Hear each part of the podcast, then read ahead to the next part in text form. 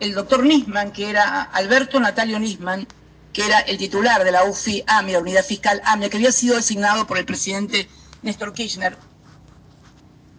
eh, nos acusó al entonces canciller Héctor Timerman y a mí, entonces presidenta de la República Argentina, de haber firmado el memorándum de entendimiento con la República Islámica de Irán para encubrir a los autores del atentado y levantar las alertas rojas, levantando las alertas rojas.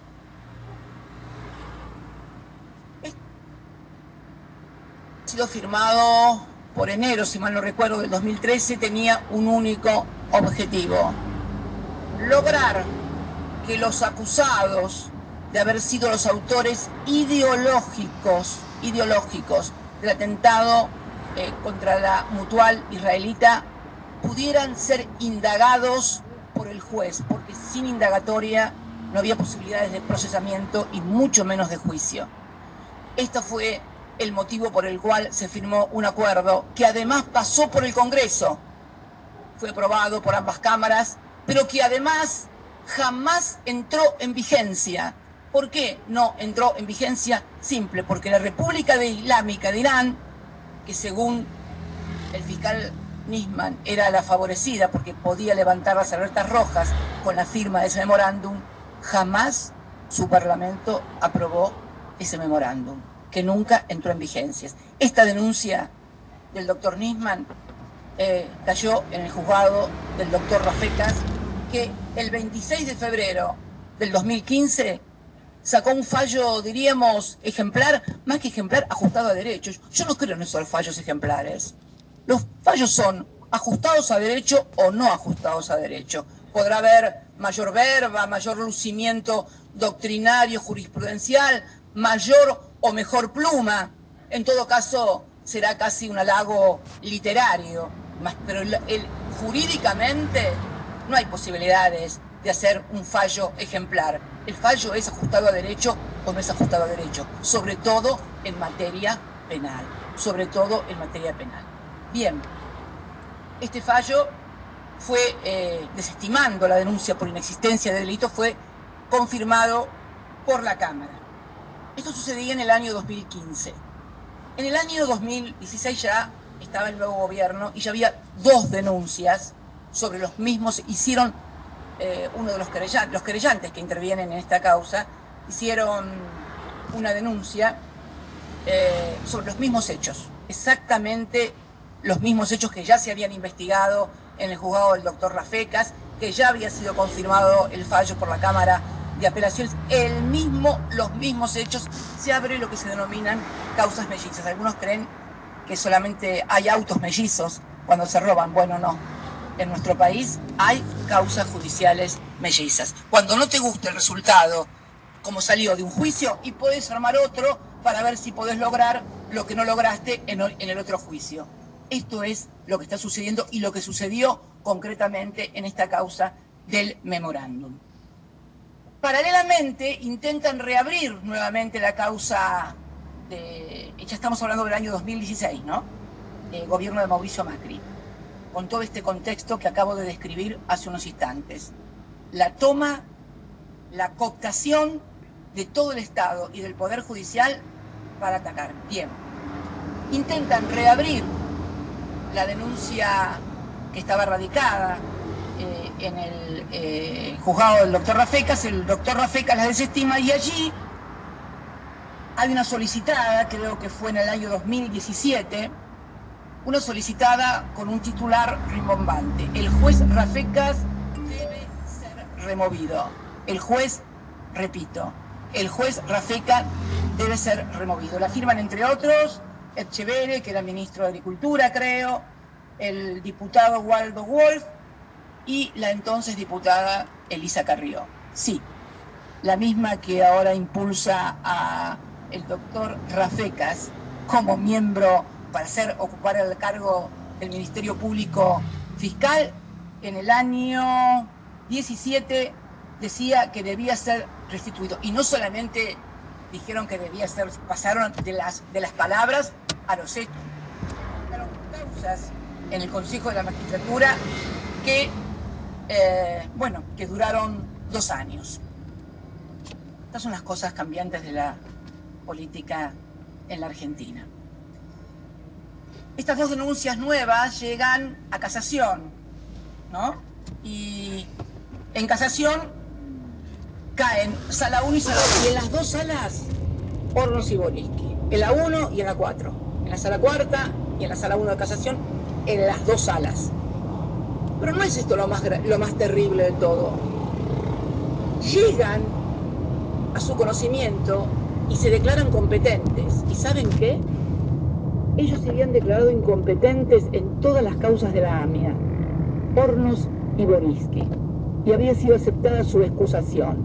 Se habían excusado ellos en todas las causas porque habían tenido participación como fiscal o habían tenido algún grado de participación en todos los casos. Esos son los expedientes que acaba de mencionar la señora secretaria que se acaban, de se como prueba al presente juicio. En todos esos expedientes, ustedes van a ver que ellos por decoro, delicadeza, y no sé qué otra, otra palabra utiliza la fórmula esta de la excusación de los jueces, por decoro, delicadeza y no sé qué cosa, se, han excusado siempre con la AMIA. Y acá no, acá no podían excusarse, acá estaba Cristina.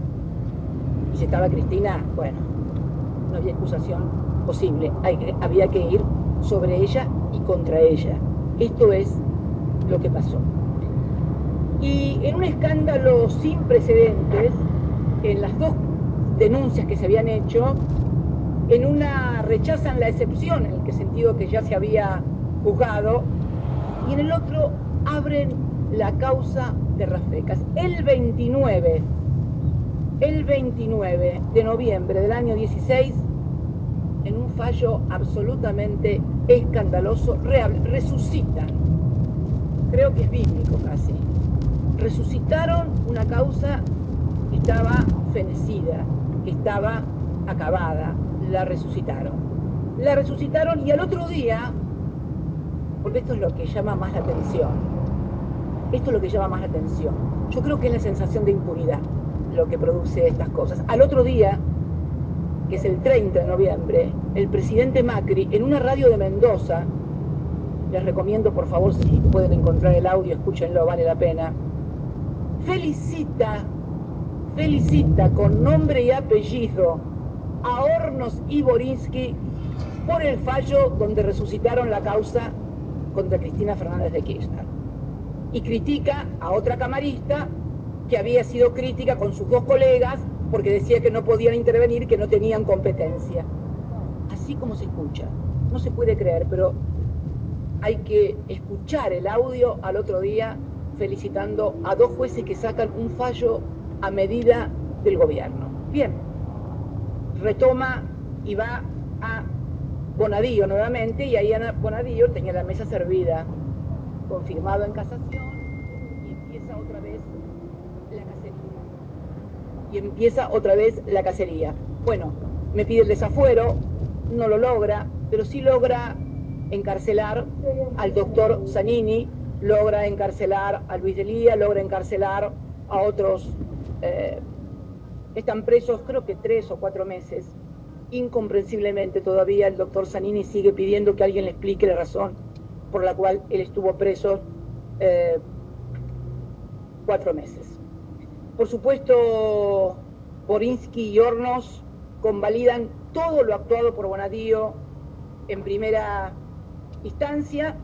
En ese interín se conforma el Tribunal 9 ad hoc, a dedo, para juzgarnos, sale la acordada de la Corte, la 4 barra 18, y es este tribunal que hoy estamos declarando el que finalmente tiene eh, la competencia. Borinsky y Hornos no podrían haber tomado nunca parte de las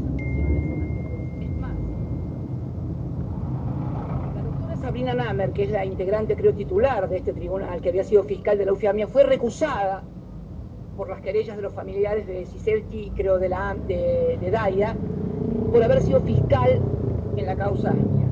Es bueno, les recomiendo leer, hacer una breve lectura de las recusaciones de Borinsky eh, y Hornos en todas las causas anteriores eh, que ustedes nombraron, algunas creo que fue Rivelli, otra fue Vicat, en todas, absolutamente en todas las causas que tuvieran algo que ver con el tema de AMIA, ellos excusaban, salvo en...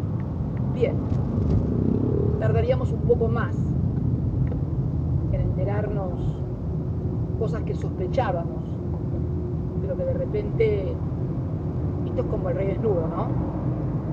Eh, lo ven, lo ven, lo ven, pero hasta que por ahí dice alguien, ahí está el rey desnudo. Bueno, acá hubo alguien que encontró en un informe eh, sobre ingresos tanto a la presidencia, a la Casa Rosada, como a la quinta presidencial de Olivos, encontraron, esto fue en febrero de este año, estalló el escándalo cuando se encuentran el ingreso del doctor Hornos y del doctor Borinsky asiduamente y siempre en coincidencia con las causas, tanto en la Casa Rosada por parte del doctor Hornos como del doctor Borinsky a. Mire, si me permiten leer, se comprueba que el juez Gustavo Hornos visitó la Casa de Gobierno en las siguientes fechas, 22, 12 del 2015, 5 de mayo del 2016, 8 de agosto del 2016, 31 de octubre del 2017, 16 de noviembre del 2017, 13 de, y 13 de eh, agosto del 2018. Estos seis encuentros fueron autorizados por el eh, propio Mauricio Macri, según informa Poder Ciudadano. A raíz de esta revelación, un grupo de legisladores, entre ellos el doctor Martín Soria, que hoy ocupa la cartera de justicia, hicieron una denuncia. Y también se descubrió que el juez Mariano Borinsky visitó la Quinta de Olivos, Borinsky un poquito más seguidos a Olivos que Hornos a la Casa Rosada. 15 ocasiones. En las siguientes fechas.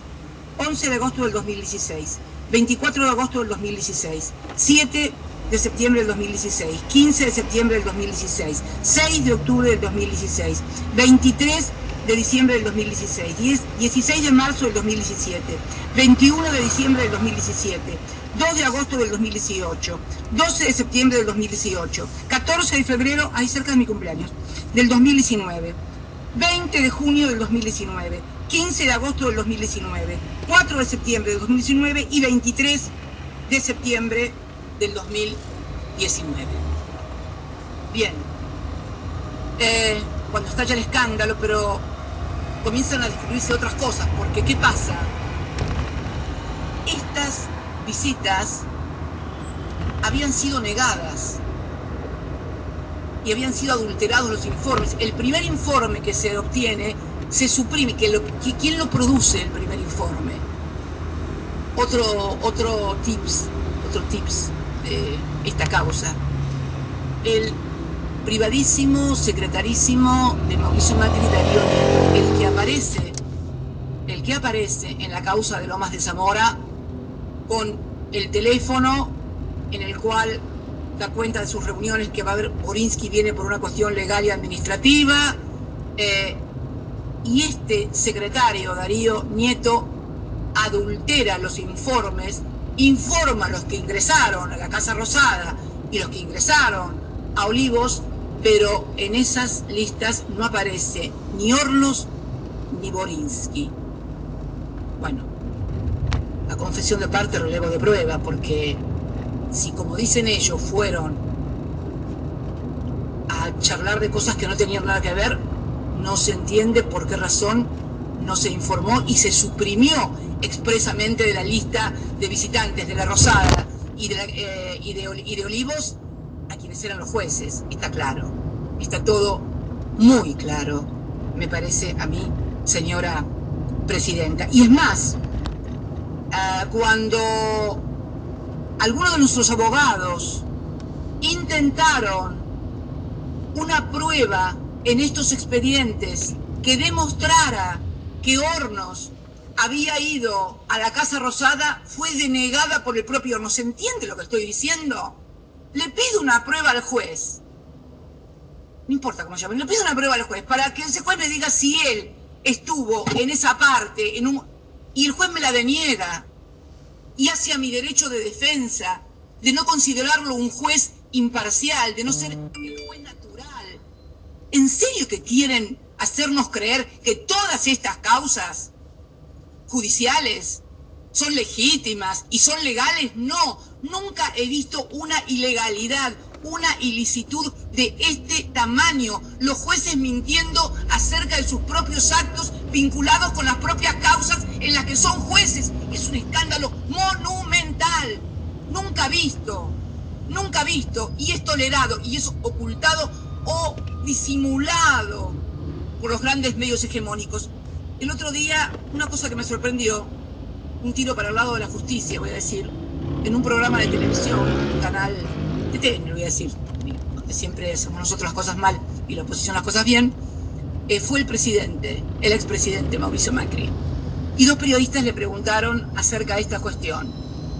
Y dice, bueno, no, pero Borinsky, no sé, pero ¿y usted qué diría si se entera que el juez de la quiebra del correo va a jugar al tenis con Alberto Fernández? Bueno, creo que todos deben haber visto ese video que circuló en todas las redes y que marca la cara de esperpento, ¿no? Frente a lo que es una obviedad. Esto pasó en la República Argentina durante los cuatro años del gobierno de Mauricio Macri y de Juntos por el Cambio. Si hacían estas cosas mientras hablaban de la independencia del Poder Judicial, yo los invito a recorrer los discursos de la independencia del Poder Judicial, guiados por el propio Macri.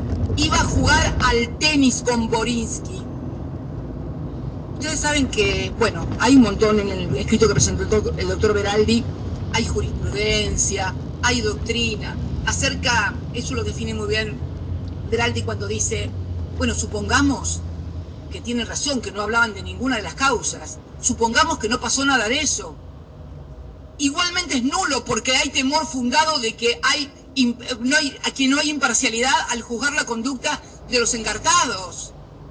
Mire, de todas las cosas que escribió Beraldi, que es un excelente penalista, eh, de la doctrina, de la jurisprudencia, yo elegí algo de un, parece que es un penalista muy famoso, el profesor Klaus Roxin. Es eh, un profesor alemán eh, y dice, el profesor Klaus Roxin, al efectuar una reseña sobre la jurisprudencia del Tribunal Federal de Justicia de Alemania, estamos hablando de un eh, doctrinario alemán en el derecho alemán y en el sistema judicial alemán. Enseña que el temor de parcialidad se configura, escuchen bien, por favor, enseña que el temor de parcialidad se configura, entre otras situaciones, da una casuística, justamente cuando el juez, abro comillas, textual de Klaus Roxy, no lo dice ni Beraldi ni Cristina, juega al tenis cierro comillas, con el imputado, abro comillas de vuelta y después se van a comer juntos. ¿Se entiende? Habla del imputado porque se está interesado en la causa. Acá. Dos. ¿Se entiende? Acá habla del imputado porque que está interesado en la causa. Acá jugaba al tenis y después se iba a comer con Mauricio Macri. ¿Alguien piensa que ese juez puede ser un juez imparcial contra Cristina Fernández de Kirchner? ¿En serio que piensa que puede ser imparcial? Podríamos seguir, señor presidenta, señora presidenta, perdón. Eh, pero la verdad que una nota también publicada en el Cuete a la Luna, en un portal del Cuete a la Luna, donde también habla de, porque parece ser que este señor Boriski, este doctor Boriski, eh, es concuñado del doctor Rubinska, a quien tampoco conozco. Y el doctor Rubinska está casado con la hermana de la señora del doctor Borinsky. Y este señor Rubinska, este abogado Rubinska, es también defensor de uno de los policías o de los agentes de inteligencia que están encartados en todo este tema de las causas de inteligencia, de espionaje que se hizo. Y normalmente Borinsky se excusaba también por cuestiones de decoro y de delicadeza en todos los expedientes en los cuales intervenía su concuñado, Rubinska. ¿Adivinen en cuál nos excusó?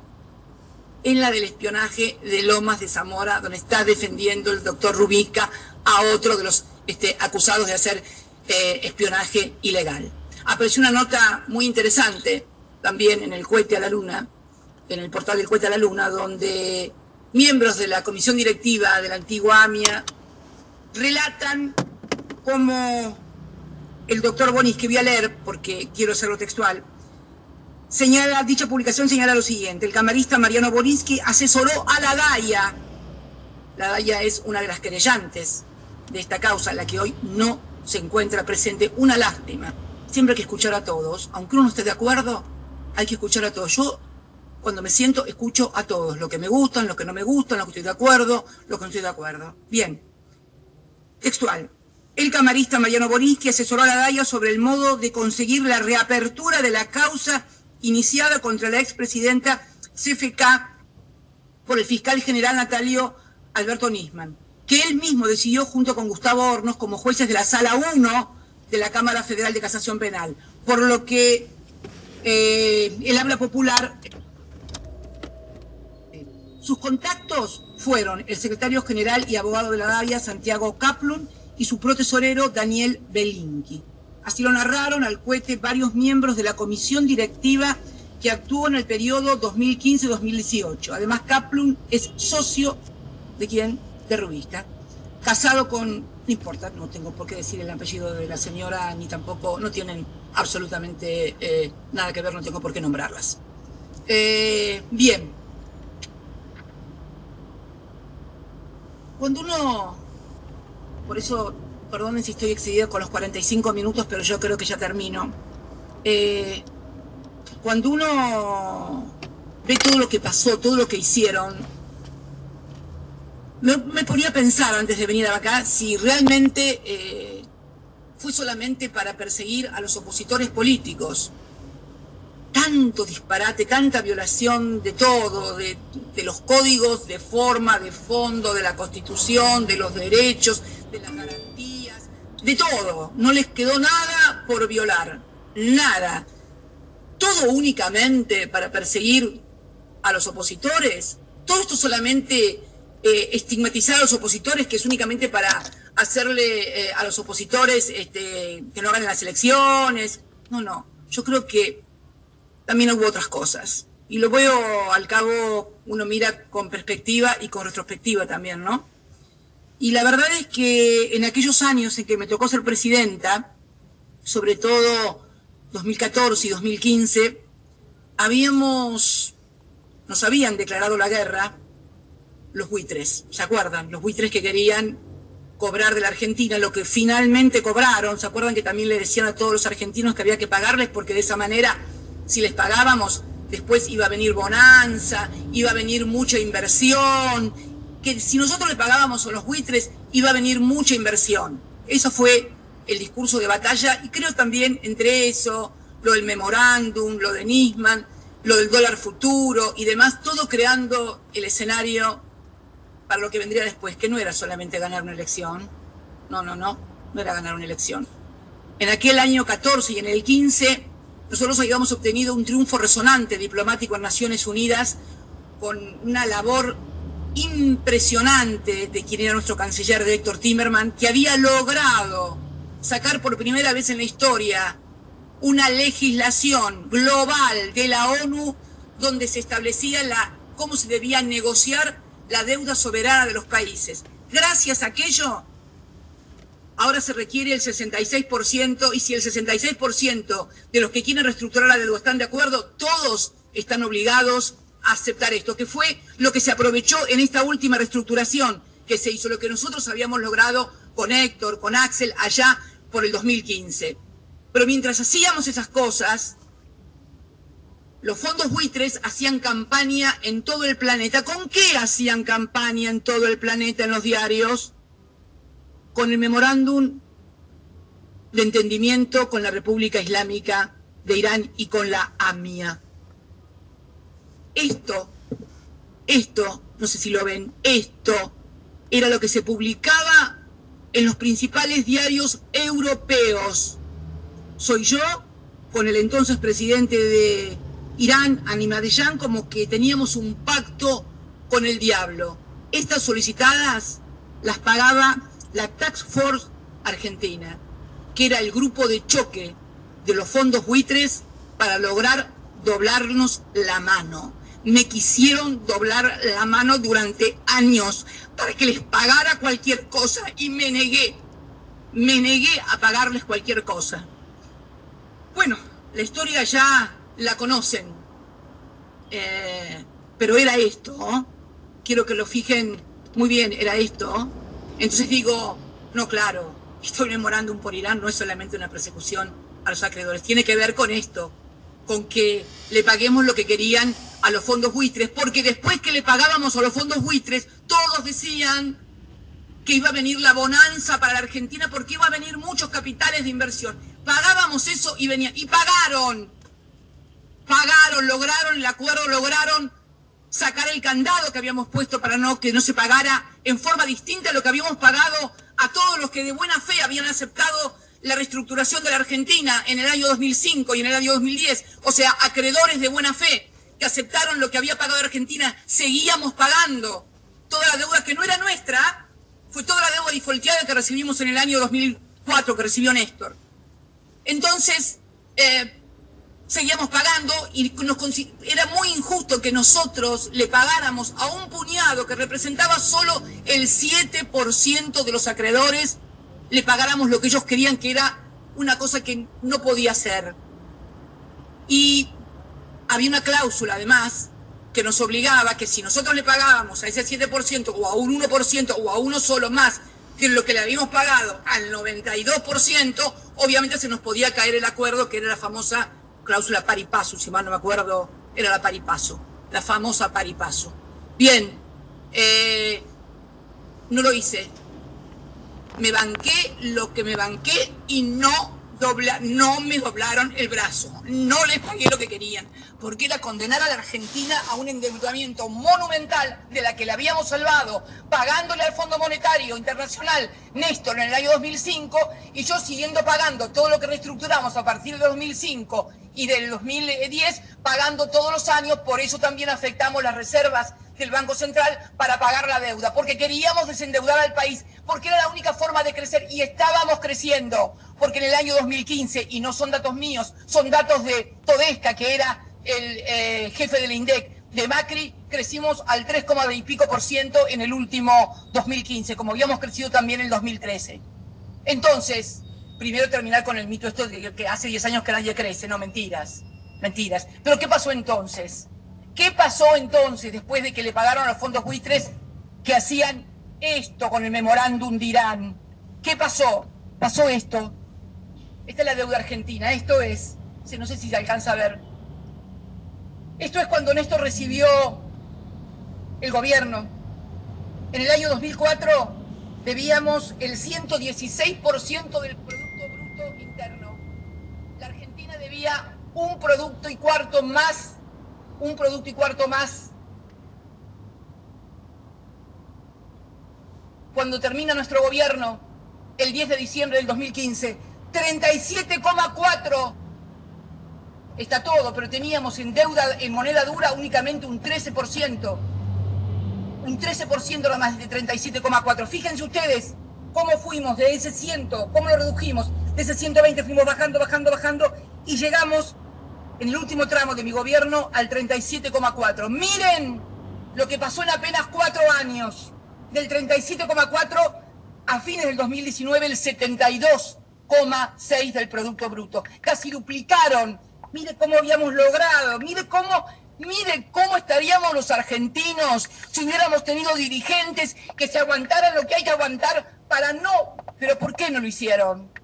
No lo hicieron porque después no vinieron fondos para invertir en producción, en generar trabajo, en generar bienestar, alegría y felicidad a los argentinos. Vinieron a la timba financiera, a la timba financiera. Entonces, este memorándum, lo de vialidad, lo de dólar futuro, todo está armado para denostarnos a nosotros y que el pueblo argentino pueda entregarse débilmente a lo que siempre hicieron desde afuera, dominarnos a través de la deuda. Esto es lo que pasó en Argentina esto es lo que pasa con el memorándum de Irán. No hay otra cosa. Todo eso que dicen es, increíble. Me duele tanto. ¿Saben por qué me duele tanto? Porque yo tengo 68 años.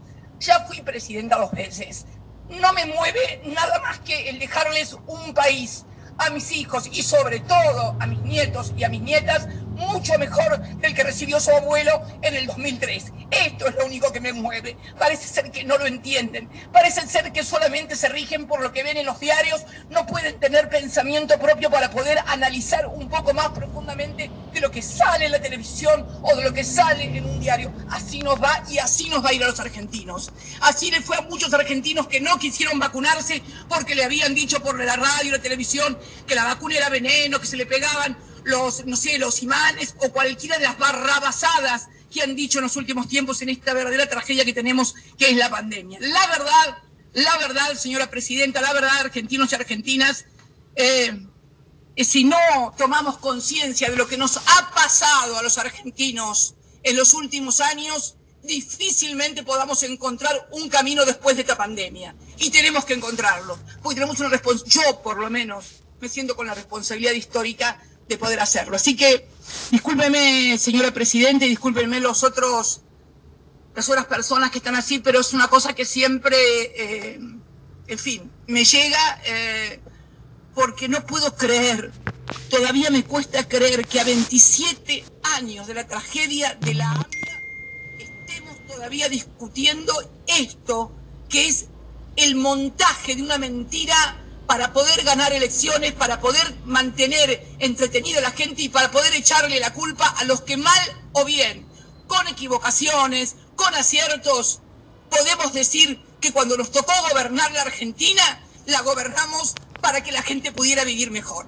Nada más, señora presidenta, muchas gracias.